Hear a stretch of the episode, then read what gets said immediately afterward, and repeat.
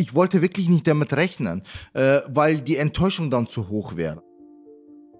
Muhannad al-Halak ist das. Er ist 32 Jahre alt, als Kind mit seinen Eltern aus dem Irak geflohen und dann in Niederbayern aufgewachsen. Für die FDP hatte er im Herbst einen Listenplatz und wollte gerne in den Bundestag. Am Wahlabend um 11 Uhr, äh, kurz vor Mitternacht, war es so, dass nur 13 Abgeordnete reinkommen von der Bayernliste. Ich war der 14. Abgeordnete. Und da bin ich wirklich dann nach Hause gefahren, gegen so 11 Uhr, meine ich, war das. Gegen halb drei kam dann natürlich die erste Nachricht, wo es hieß, ja, tut mir echt leid, äh, hat nicht ganz gereicht, aber du, Muhammad, du hast super Wahlkampf gemacht. Dann nach einer halben Stunde darauf ruft mich derjenige wieder an, der es mir geschrieben hat. Hey Muhammad, jetzt laut Hochrechnung kommst du vielleicht doch rein. Ich sage, bitte hört doch auf mit dem Schmarrn. Lasst mich bitte in Ruhe.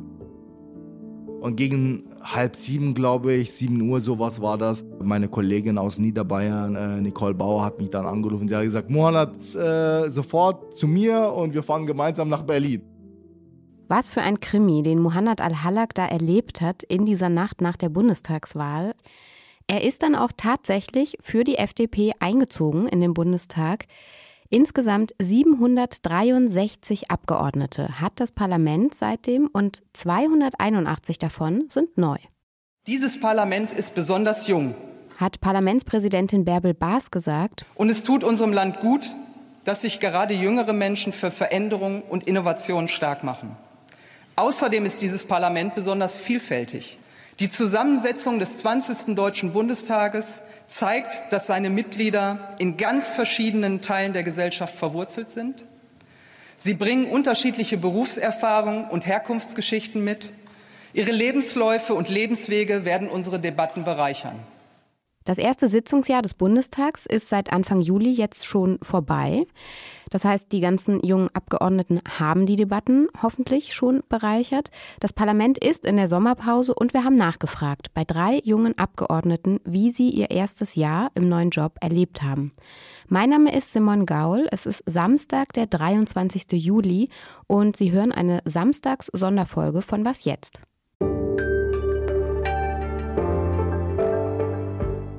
Lisa, hallo. Hallo Simon. Seit wann berichtest du denn eigentlich aus dem Bundestag? Seit zwölf Jahren und das erste Mal war ich dort im Frühjahr 2010. Das habe ich für dich nachgerechnet. Und hat sich seitdem was verändert? Ja, jede Menge. Da werden wir später auch noch drüber sprechen. Lisa Kaspari ist nämlich Redakteurin bei uns im Politikressort bei Zeit Online. Und sie hat sich für diese Folge mit drei jungen Abgeordneten getroffen. Den ersten, Muhannad al-Halak, den haben Sie ja bereits gehört. Das ist ein junger Abwassermeister aus dem Wahlkreis Deggendorf bei Passau in Niederbayern. Außerdem hören wir für die SPD Maja Waldstein, 36 Jahre, die direkt gewählte Bundestagsabgeordnete von Cottbus und Spree-Neiße, meiner Heimat. Ich bin zweifache Mutter und ich bin Fußballschiedsrichterin. Und für die Grünen? Katrin Henneberger, ich komme aus dem Rheinland und ich bin eine Aktivistin für Klimagerechtigkeit. Und aufgrund meines Engagements wurde ich in den Bundestag gewählt, um mich einzusetzen, unter anderem für die Menschen am Tagebau Garzweiler, die bedroht sind, umgesiedelt zu werden. Lisa, wieso denn genau die drei? Na, ich wollte drei Abgeordnete der Ampelregierung porträtieren, weil sie ja nicht nur neu im Bundestag waren, sondern sich sofort in einer Regierungsfraktion wiedergefunden haben. Und äh, das bringt ja andere Zwänge mit sich, als wenn man in der Opposition sitzt. Das fand ich spannend. Ja, und dann habe ich so ein bisschen geschaut, dass sie aus unterschiedlichen Regionen kommen, unterschiedliche Lebenswelten haben. Bei Katrin Henneberger, der Grünen, hat mich interessiert, wie es für eine Klimaaktivistin ist in diesen Zeiten im Bundestag, wie da vielleicht ja auch ihre Ideale auf die Realität clashen. Und Maja Wallstein ist äh, für die SPD in Brandenburg im Wahlkreis Cottbus-Spree-Neiße in den Bundestag eingezogen. Sie hat dort ein Direktmandat gewonnen, ganz knapp gegen die AfD. Und da hat mich auch ihre Perspektive auf ihren Wahlkreis und auf die Bundespolitik interessiert. Ja, und der FDP-Abgeordnete Muhannad al-Halak, der ist eben ganz besonders für den Bundestag wegen seiner Geschichte. Er ist als Kind aus dem Irak äh, geflohen und mit seinen Eltern nach Bayern gekommen. Da hören wir noch mal rein, was er dir erzählt hat dazu. Also gebürtig bin ich aus Bagdad, Irak. Ich kam damals mit elf Jahren äh, mit der Familie hierher und äh, bin tatsächlich in Bayern gelandet.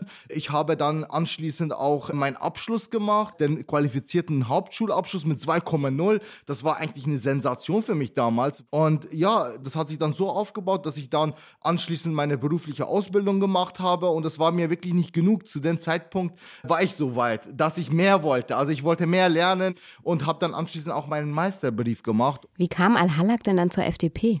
Na, wegen des liberalen Aufstiegsversprechens, so würde es, glaube ich, Christian Lindner formulieren und auch Mohanad Al-Halak. Das war 2015 auf dem Höhepunkt der sogenannten Flüchtlingskrise. Da war Al-Halak auf einer FDP-Veranstaltung und kam danach mit Christian Lindner ins Gespräch.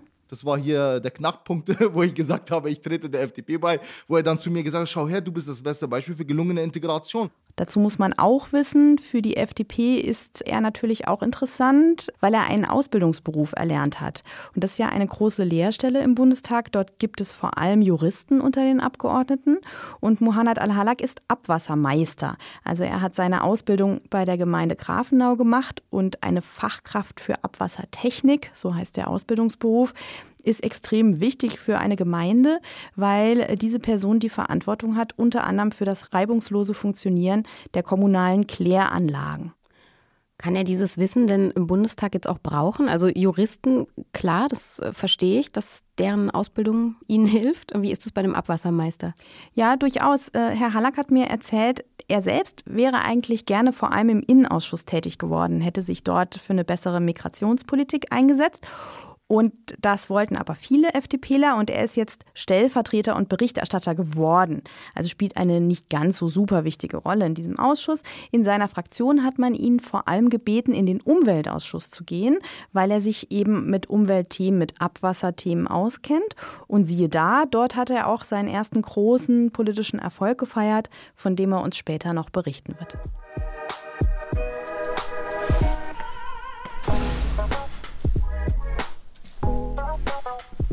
Gehen wir nochmal zurück, ganz an den Anfang zur konstituierenden Sitzung. Die war am 26. Oktober. Für die Neulinge ist das ja so ein bisschen wie der erste Schultag oder so.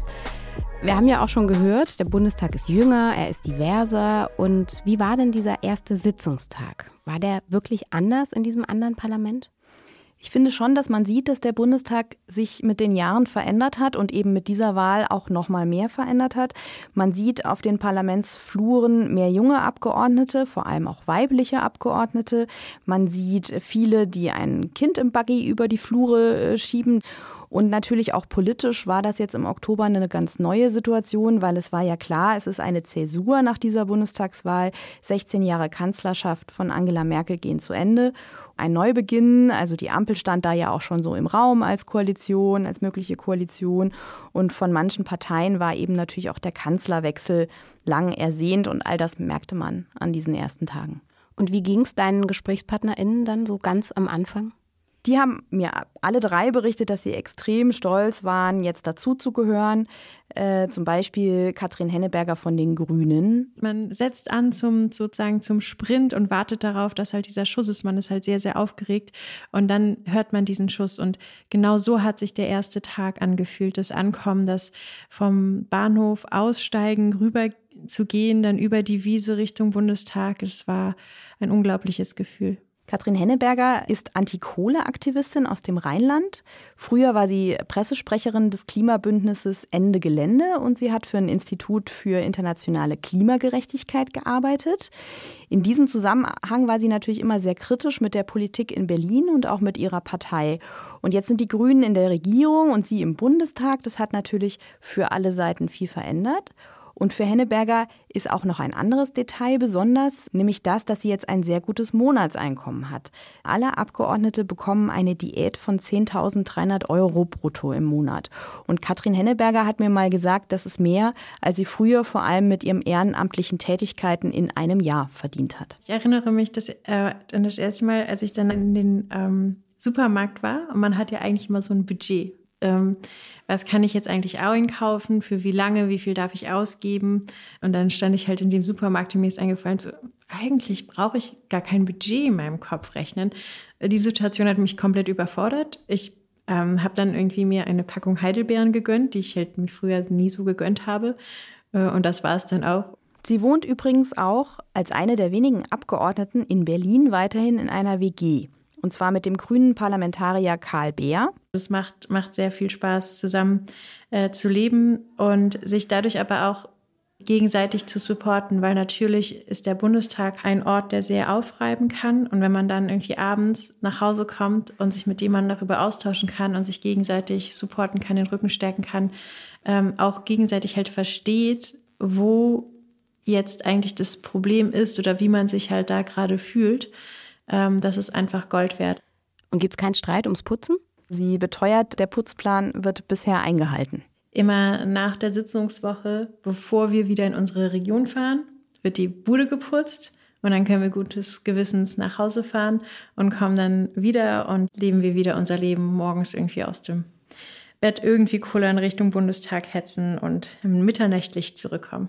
Und dann hast du ja noch als dritte Gesprächspartnerin mit Maja Wallstein gesprochen von der SPD. Die kannte ja als einzige von diesen dreien den politischen Betrieb in Berlin auch eigentlich schon ganz gut. Ja, Maja Wallstein hat schon mal nach dem Studium für vier Jahre für eine Bundestagsabgeordnete in Berlin gearbeitet. Das heißt, sie kennt die Abläufe im Parlament und hat mir auch erzählt, sie verläuft sich nicht mehr im komplizierten System der Bundestagsgebäude. Ist übrigens eine Leistung. Ich verlaufe mich immer noch äh, nach all den Jahren. Und trotzdem war es für sie natürlich ein besonderer Moment, als sie im vergangenen Oktober dann als frisch gewählte Abgeordnete ihr Mandat angetreten hat. Das erste Mal als ich den Plenarsaal betreten habe, habe ich das auch sehr bewusst wahrnehmen wollen und bin auch ganz langsam reingegangen. Ich habe nämlich großen Respekt vor dem Amt, vor dem Mandat, vor dem Haus und den Aufgaben und deshalb habe ich jede Sekunde ganz bewusst wahrnehmen wollen und das war nicht so einfach, weil natürlich wahnsinnig viele Dinge parallel erledigt werden müssen und man noch kein Büro hat und so weiter. Das mit dem Büro, das habe ich auch schon öfters gehört, oder? Ja, so ein gut aufgestelltes Büro ist extrem wichtig. Und das hat auch äh, Muhannad Al-Halak erzählt.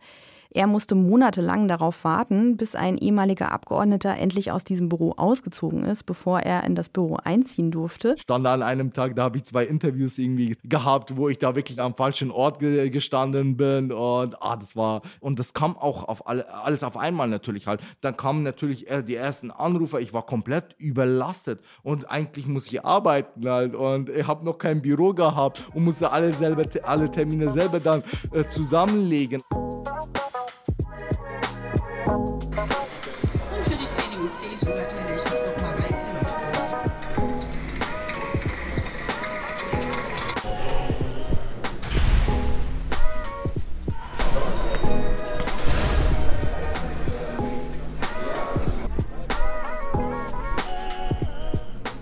So, unsere drei sind also angekommen im Bundestag und die Arbeit beginnt. Lisa, wie sieht denn diese Bundestagsarbeit eigentlich aus? Die Arbeit eines Abgeordneten unterteilt sich in äh, Wahlkreiswochen, wo die Abgeordneten bei sich zu Hause im Wahlkreis Termine machen und in Sitzungswochen im Bundestag. Und die sind sehr, sehr eng getaktet. Da gibt es Fraktionssitzungen, wo die Abgeordneten einer Partei ihre inhaltliche Linie festlegen, die Fachausschüsse, die tagen und Gesetze vorbereiten. Abends gibt es Empfänge und natürlich von Mittwoch bis Freitag immer die Plenarsitzungen, die auch live im Internet und oft im Fernsehen übertragen werden. Das sind die Bilder, die wir alle kennen. Ja, das, der große Saal, äh, genau. In der Mitte das Rednerpult. Und ähm, dort werden die Gesetze dann beschlossen und über Politik öffentlich gestritten.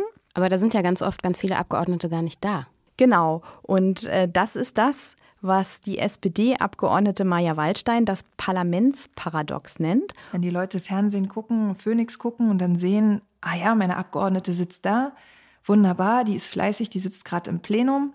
Ich war noch nie so unproduktiv wie da auf diesem Sessel im Plenarsaal weil natürlich all die Sachen, die wir dort besprechen, die da gerade diskutiert werden, die haben wir vorher in Ausschüssen, in Anhörungen, in Expertenrunden besprochen. Ich weiß also, was der CDU-Abgeordnete sagen wird. Ich weiß, was die Linkspartei sagen wird. Ich weiß, was die Koalition sagen wird.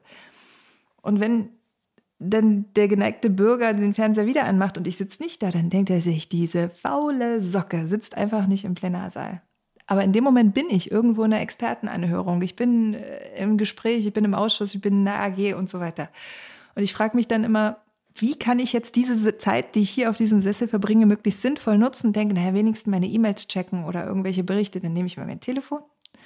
Und die Bürgerinnen und Bürger sehen, wie ich dann am Telefon im Plenarsaal sitze mit meinem Telefon in der Hand. Dann denken die, die daddelt da an ihrem Handy rum. Es ist natürlich ganz wichtig, dass man trotzdem einen großen gemeinsamen und öffentlichen Ort hat in den Sitzungswochen. Und das sagen die Abgeordneten auch. Das ist dieses Parlamentsparadox. Ich kann es auch nicht auflösen, weil es muss diese politische Kommunikation geben. Es muss äh, einen Raum geben, wo sich die Parteien nochmal komplett ausdrücken, was sie eigentlich wollen. Das ist ein unglaublich wichtiger Raum für die Demokratie. Deswegen sind ja die Reden auch so wichtig. Und für einen neuen Abgeordneten, darüber haben wir natürlich auch gesprochen, ist die erste Rede extrem aufregend. Dann sitze ich im Plenarsaal. Ich weiß, das sind die letzten zwei Minuten vor meiner Rede und ich werde fast ohnmächtig vor Aufregung.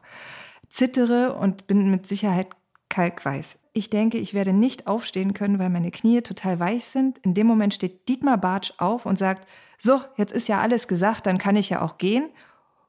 Wo sich sofort Widerstand in mir regt und ich sage, wie bitte, das kann ja wohl nicht sein, ich bin jetzt dran.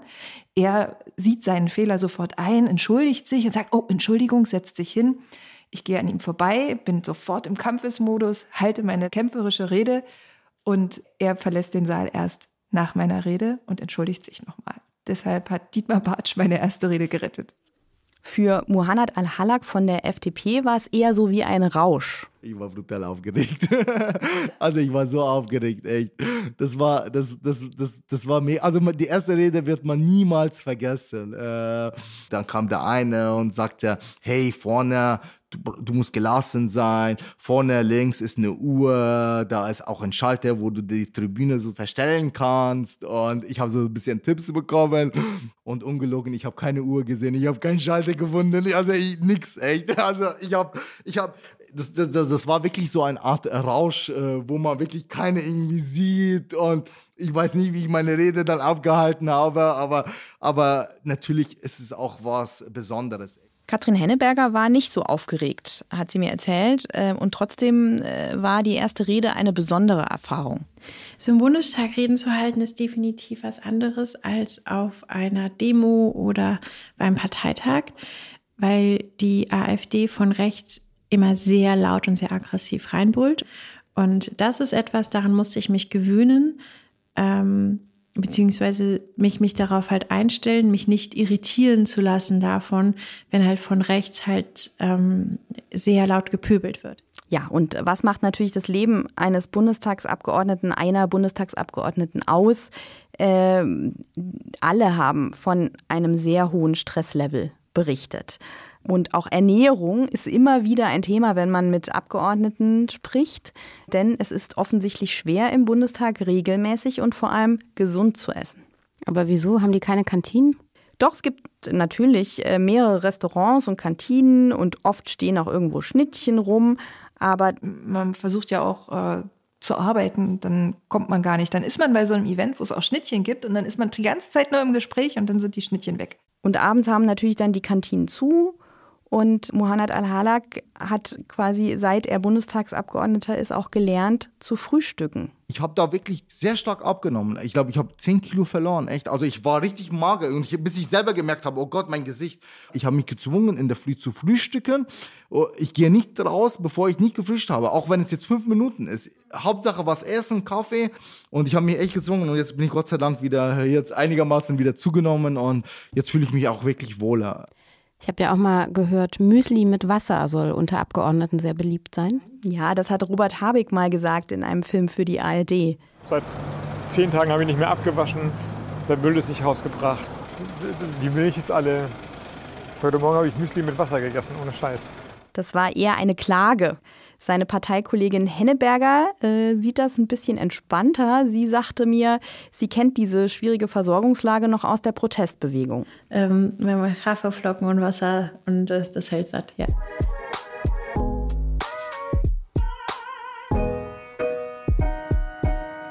Jetzt kommt ein ziemlich radikaler Themenwechsel hier. Äh, vom Müsli kommen wir zum Krieg.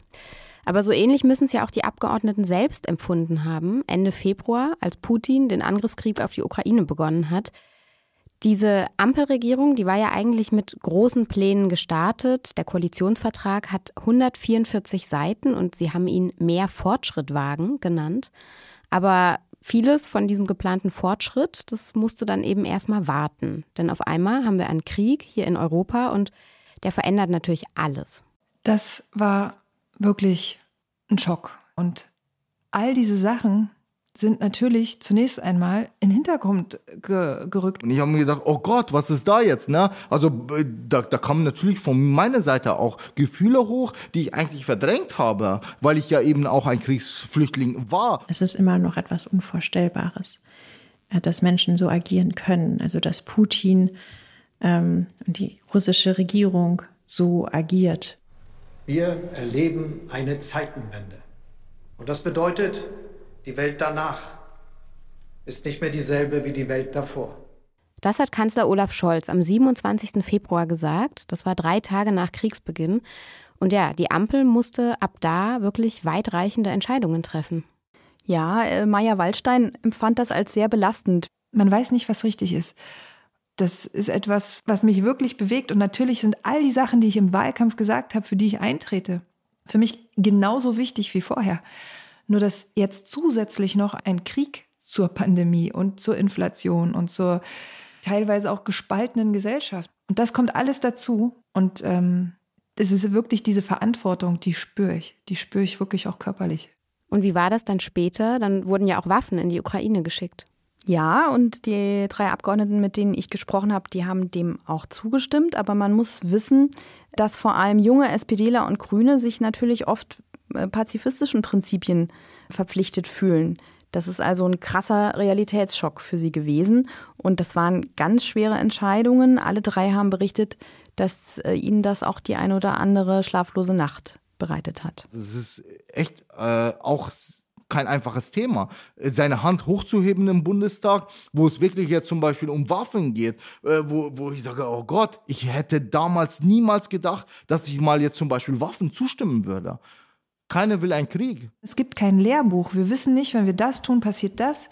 Wenn wir das tun, passiert das. Mittlerweile wünschte ich, ich hätte einfach mit Nein gestimmt, weil es einfach sehr schwer zu erklären ist. Ähm, und ich dann einfach halt mir das Leben sehr hätte sehr einfach machen können. Katrin Henneberger von den Grünen meint hier das Sondervermögen, die 100 Milliarden äh, Verteidigungshaushalt.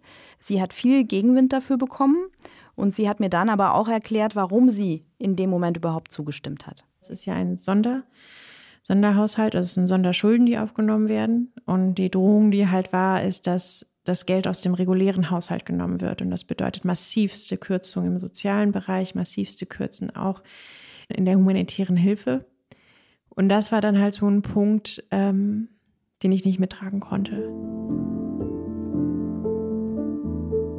Ein schwieriges Thema und ein beliebtes Streitthema ist ja auch Corona. Was haben dir denn die Parlamentsneulinge da so erzählt über die Diskussionen, die da stattfanden? Ja, eine große Entscheidung, umstrittene Entscheidung, die anstand im Frühjahr, war natürlich die Frage der allgemeinen Impfpflicht, die ja letztlich dann auch keine Mehrheit im Bundestag ge gefunden hat.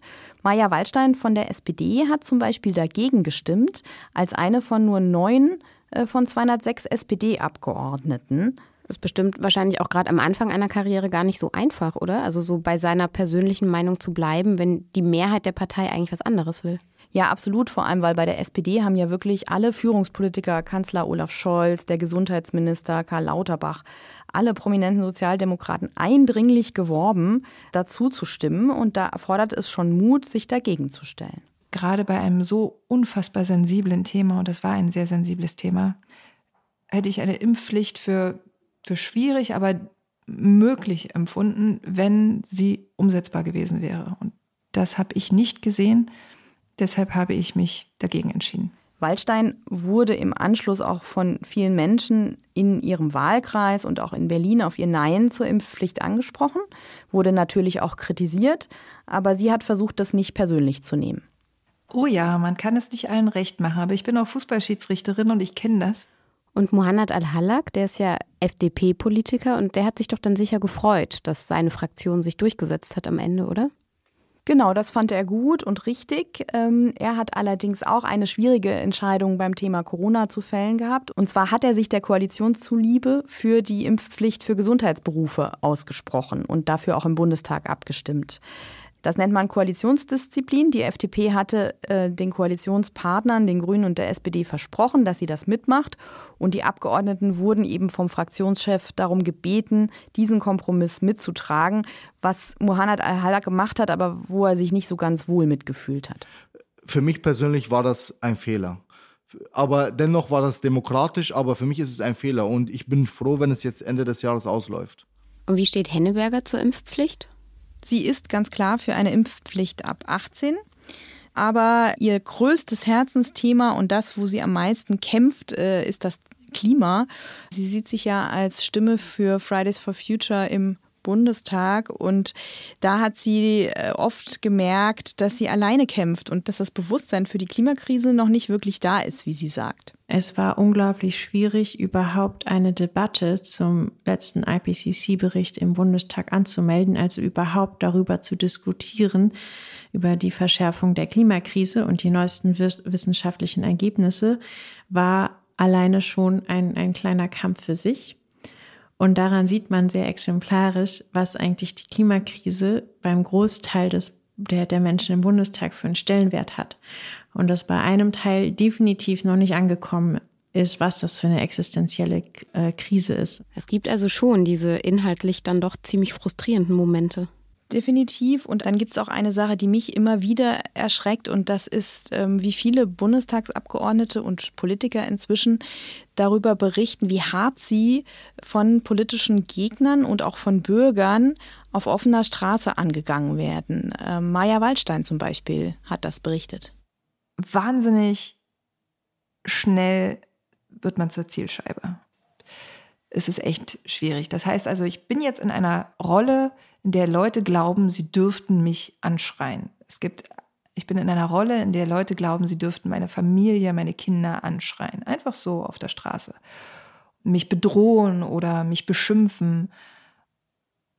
Und ich, wie gesagt, ich bin Fußballschiedsrichterin, dass Leute äh, laut werden, mich anschreien äh, auf dem Platz, das kenne ich und damit kann ich umgehen. Aber es nimmt Ausmaße an, die weit über das Fair Play auch im Fußball hinausgehen. Es gab ja auch so größere Aktionen, dass immer mehr LokalpolitikerInnen vor allem auch zurückgetreten sind, ne? Bürgermeister, die ihr Amt aufgegeben haben und so. Ja, und ich finde, das ist gefährlich für die Demokratie, wenn der Job des Politikers so schwierig wird, dass manche sich überlegen, ob sie das überhaupt machen wollen. Ja, und also ja auch gar nicht nur unbedingt in Bezug auf Bedrohungen, sondern das kann man ja jetzt auch nochmal weiterdenken, worüber wir vorhin gesprochen haben. Ne? Also, dass die Arbeitsbelastung so hoch ist, der Stress so krass, dass man nicht zum Essen und zum Schlafen kommt und so weiter. Absolut. Äh, die berühmte 80-Stunden-Woche eines Bundestagsabgeordneten, und das, das stimmt auch. Also, die arbeiten unfassbar viel, auch am Wochenende. Warum tun sie das? Meine Gesprächspartner haben natürlich aber auch über ganz viele tolle Momente berichtet, äh, wie schön es war, etwas bewirken zu können im zurückliegenden Jahr, eine wichtige Stimme zu sein. Was waren denn so die größten Erfolge der drei? Ja, das ist ganz unterschiedlich. Es ist natürlich so, als einzelner Bundestagsabgeordneter, das sagte Maja Wallstein so schön, kann man natürlich keinen Krieg beenden oder nicht irgendwie die Welt gerechter machen, aber man kann im Kleinen Dinge erreichen. Und in ihrem Fall ist das vor allem die Arbeit für den Wahlkreis Cottbus-Spree-Neiße, der ist ihr ganz wichtig. Und da konnte sie, sagt sie, ganz viel erreichen. Probleme, die ich lösen konnte, weil ich jetzt einen kostbaren Briefkopf habe. Zum Beispiel hat sie sich für den Erhalt einer Jugendfußballmannschaft eingesetzt und aktuell kämpft sie für eine alternative Gasquelle für eine Glasmanufaktur in ihrem Wahlkreis. Die ganz besonders ist, weil sie auch äh, Glas für Solarzellen im Übrigen als einzige in Europa herstellt. Und die Wanne ist nur deshalb an, weil es eben Gas gibt. Und wenn die Wanne aus ist, dann ist ja auch ziemlich schnell Schrott die, die Gaskrise, die wirtschaftliche Unsicherheit, all das äh, wiegt natürlich schwer auch auf den Schultern der Menschen im Waldsteins Wahlkreis. Und sie fühlt dann eine extrem hohe Verantwortung, wie sie mir erzählt hat. Diese Jahre will ich nicht verbocken. Es war unfassbar knapp in meinem Wahlkreis, nur zwei Prozent vor der AfD. Diese, meine Heimat darf nicht an die äh, Neonazis von der AfD fallen und deshalb werde ich alles dafür geben, diesen Wahlkreis auf jeden Fall nicht in die falschen Hände abzugeben. Und du hast ja am Anfang hier unseres Podcasts schon gesagt, Muhannad Al-Halak hatte seinen größten Erfolg am Ende im Umweltausschuss. Vielleicht ist jetzt der Moment, wo du es verraten kannst. Ja, er ähm, hat den Bestand der kleinen Wasserkraftanlagen vor Robert Habeck gerettet. Äh, so zumindest äh, hat das mir äh, erzählt. Also der Hintergrund ist der, es gibt 140 davon in seinem Wahlkreis, daher ist das wichtig. Aber jetzt wollte eben äh, Robert Habeck in Berlin die steuerlichen Subventionen dafür streichen und das fand Muhannad Al-Halak gar nicht gut.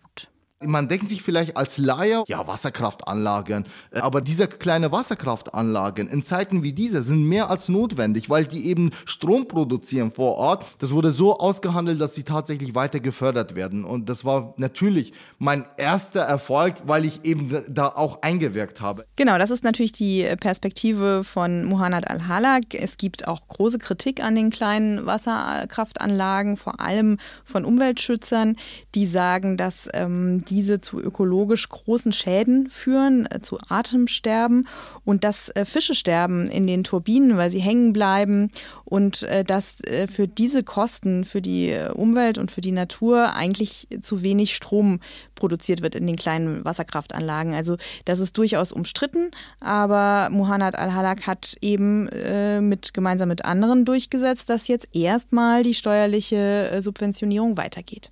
Ja gut, aber politisch ist es ja tatsächlich ein Erfolg für ihn. Hat Henneberger dir auch was erzählt, worauf sie besonders stolz ist? Für sie kam ein kleiner Erfolg äh, in der letzten Woche direkt vor der Sommerpause Ende Juni, denn das Kohledorf Lützerath, für dessen Bestand sie seit Jahren kämpft, äh, soll nun doch nicht von RWE abgebaggert werden, sondern erhalten bleiben. Das zumindest fordert der Bundestag in einem Entschließungsantrag. Und jetzt liegt der Ball bei der schwarz-grünen Landesregierung in NRW. Lützerath ist also noch nicht gerettet, das weiß Henneberger selbst, aber sie ist über das Votum des Bundestags, also über das symbolische Nein äh, für den Abriss, extrem glücklich. Ich finde, das ist halt so ein Beispiel, dass es funktionieren kann, wenn Menschen sehr hartnäckig an dem Thema dranbleiben, gegen alle Widerstände. Und da ist es sehr gut, dass man die Erfahrung einer Aktivistin mitbringt, weil das ist tatsächlich das, was in der Zivilgesellschaft erlernt wird. Und natürlich werden wir jetzt auch nicht locker lassen, sondern wir werden weiter streiten für den Erhalt von Lützerath. Katrin Henneberger hat da noch was Schönes gesagt zu ihrem Rollenwechsel von der Aktivistin zur Abgeordneten. Da hat Robert noch so einen kleinen Empfang gegeben. Also sie meint Robert Habeck. Für die Abgeordneten, die jetzt die ganzen Energiegesetze verhandelt haben in den letzten Wochen, slash Monaten.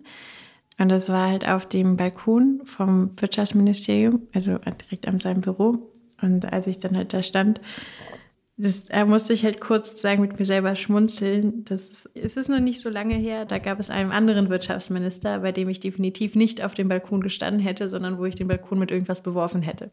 Und mit der Gestaltungsmacht kommt natürlich auch eine größere Öffentlichkeit, wenn man sie bewusst sucht. Also wenn man gerne auf Social Media sich bewegt, dann kann man dort auch wirklich berühmt werden. Muhannad Al-Halak äh, geht das so der ist ähm, vor allem auf TikTok aktiv und ähm, er will das nutzen, um junge Menschen für Politik zu begeistern. Einer, der nicht studiert hat, einer, der eine berufliche Ausbildung gemacht hat, hat es in den Bundestag geschafft. Hey, ihr könnt's auch. Ihr Jungen könnt das auch. Schön, noch so ein bisschen Motivation zum Schluss. Wenn man jetzt ein Fazit ziehen würde, Lisa, wie war das, dieses erste Bundestagsjahr für die drei? Ja, da würde ich nochmal aufgreifen, worüber wir eben sprachen. Ich, ich finde die Motivation, der Enthusiasmus der drei, der ist schon bemerkenswert. Und gleichzeitig macht es eben nachdenklich, dass äh, alle drei, die ja wirklich noch nicht lange im Bundestag sind, so offen über diese extrem hohe Arbeitsbelastung gesprochen haben. So formuliert es zum Beispiel die Maja Wallstein von der SPD. Und man muss sich wirklich fragen, was möchte man eigentlich für Politikerinnen und für Politiker? Möchte man welche, die mitten im Leben stehen, die ein Sozialleben, vielleicht eine Familie haben? Oder möchte man Leute, die ihr Sozialleben aus dieser Blase hier beziehen? Vereinbarkeit mit Familie, Hobbys, vielleicht noch irgendein anderes Engagement ist wahnsinnig schwer. Ich mache das derzeit mit Familie, mit Ehrenamt, aber ich kann mir nicht vorstellen, dass das dauerhaft möglich ist, wenn man es auch gut machen will. Und dann geht es ja nach so einer vollgetakteten Sitzungswoche im Wahlkreis äh, auch wieder eng getaktet weiter. Mein Büro wartet direkt auf mich. Alle Themen werden komplett da reingeschoben in dieser Woche und da geht es wirklich auch von der Früh auch bis abends. Auch die grüne Katrin Henneberger erlebt das so. Es ist aber auch extrem wichtig für Sie, aus Berlin rauszukommen nach der Sitzungswoche. Wieder in meine Region zu fahren, sehr viele Treffen zu haben mit Akteuren der Zivilgesellschaft, sehr, sehr viele Treffen mit, mit den Menschen vor Ort und, und halt nicht das Feeling zu verlieren, wie das Leben sozusagen außerhalb dieser, die, ja, außerhalb des in Zuckerwatte gepackten im Bundestag sein ist. Und wie die anderen beiden auch, fragt äh, sich auch Mohanad Al-Halak, wie lange er der Belastung standhält. Ähm, ein bisschen kokettiert er aber damit auch und deswegen haben wir ihm das Schlusswort in unserem Samstagspodcast gegeben. Äh, lange kann ich das, glaube ich, nicht machen. Aber gut, Merkel hat das damals auch gesagt, ne?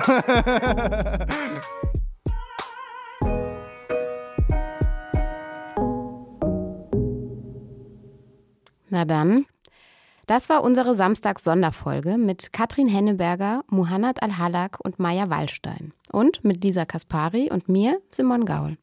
Die Redaktion hatte Ole Pflüger, unterstützt hat uns Alma Deverni und schreiben Sie uns doch gern, ob Ihnen diese Folge gefallen hat. Vielleicht können wir auch beim nächsten Mal irgendwas besser machen, dann schreiben Sie es uns. Die Mailadresse ist wasjetzt.zeit.de. Danke fürs Zuhören.